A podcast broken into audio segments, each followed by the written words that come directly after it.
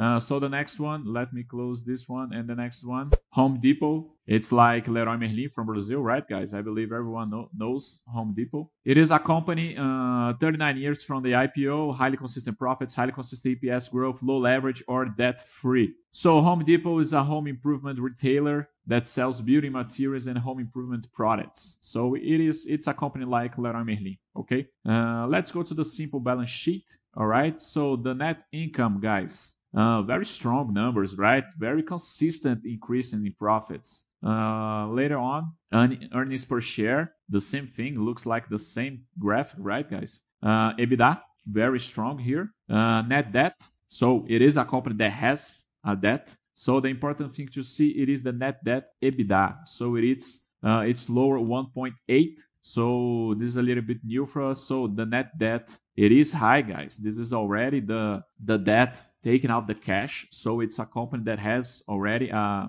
has a big debt, but it's very balanced, right, guys? You see that the net debt over EBITDA it's lower than 1.8. So for example, here uh, 1.62, it's something like that. One year and a half, the company it's able to honor its debt, to pay its debt uh, with the EBITDA, with the operational profit from the company. So it's uh, it's balanced. It's a balanced debt. So very good. And the free cash always increasing as well. So very good. Nothing to talk about this graphic, right, guys? The net come over the stock price is just incredible. And let me see, just go to the full board just to see the capex. So it is a company that uh, spends like 2 billion to make 13. So it would be something around 20%, no, uh, 15% maybe. So pretty safe, right, guys? Uh, it's low capex for this much money that they do. It is a company that has a, a good payout uh, policy, I believe. So it's a little bit different than the other ones that we saw. So very good company, guys. Let me let me give my vote here. This is an old one. I'm gonna change to net income stock price stock price graphic says everything. So to confirm the vote,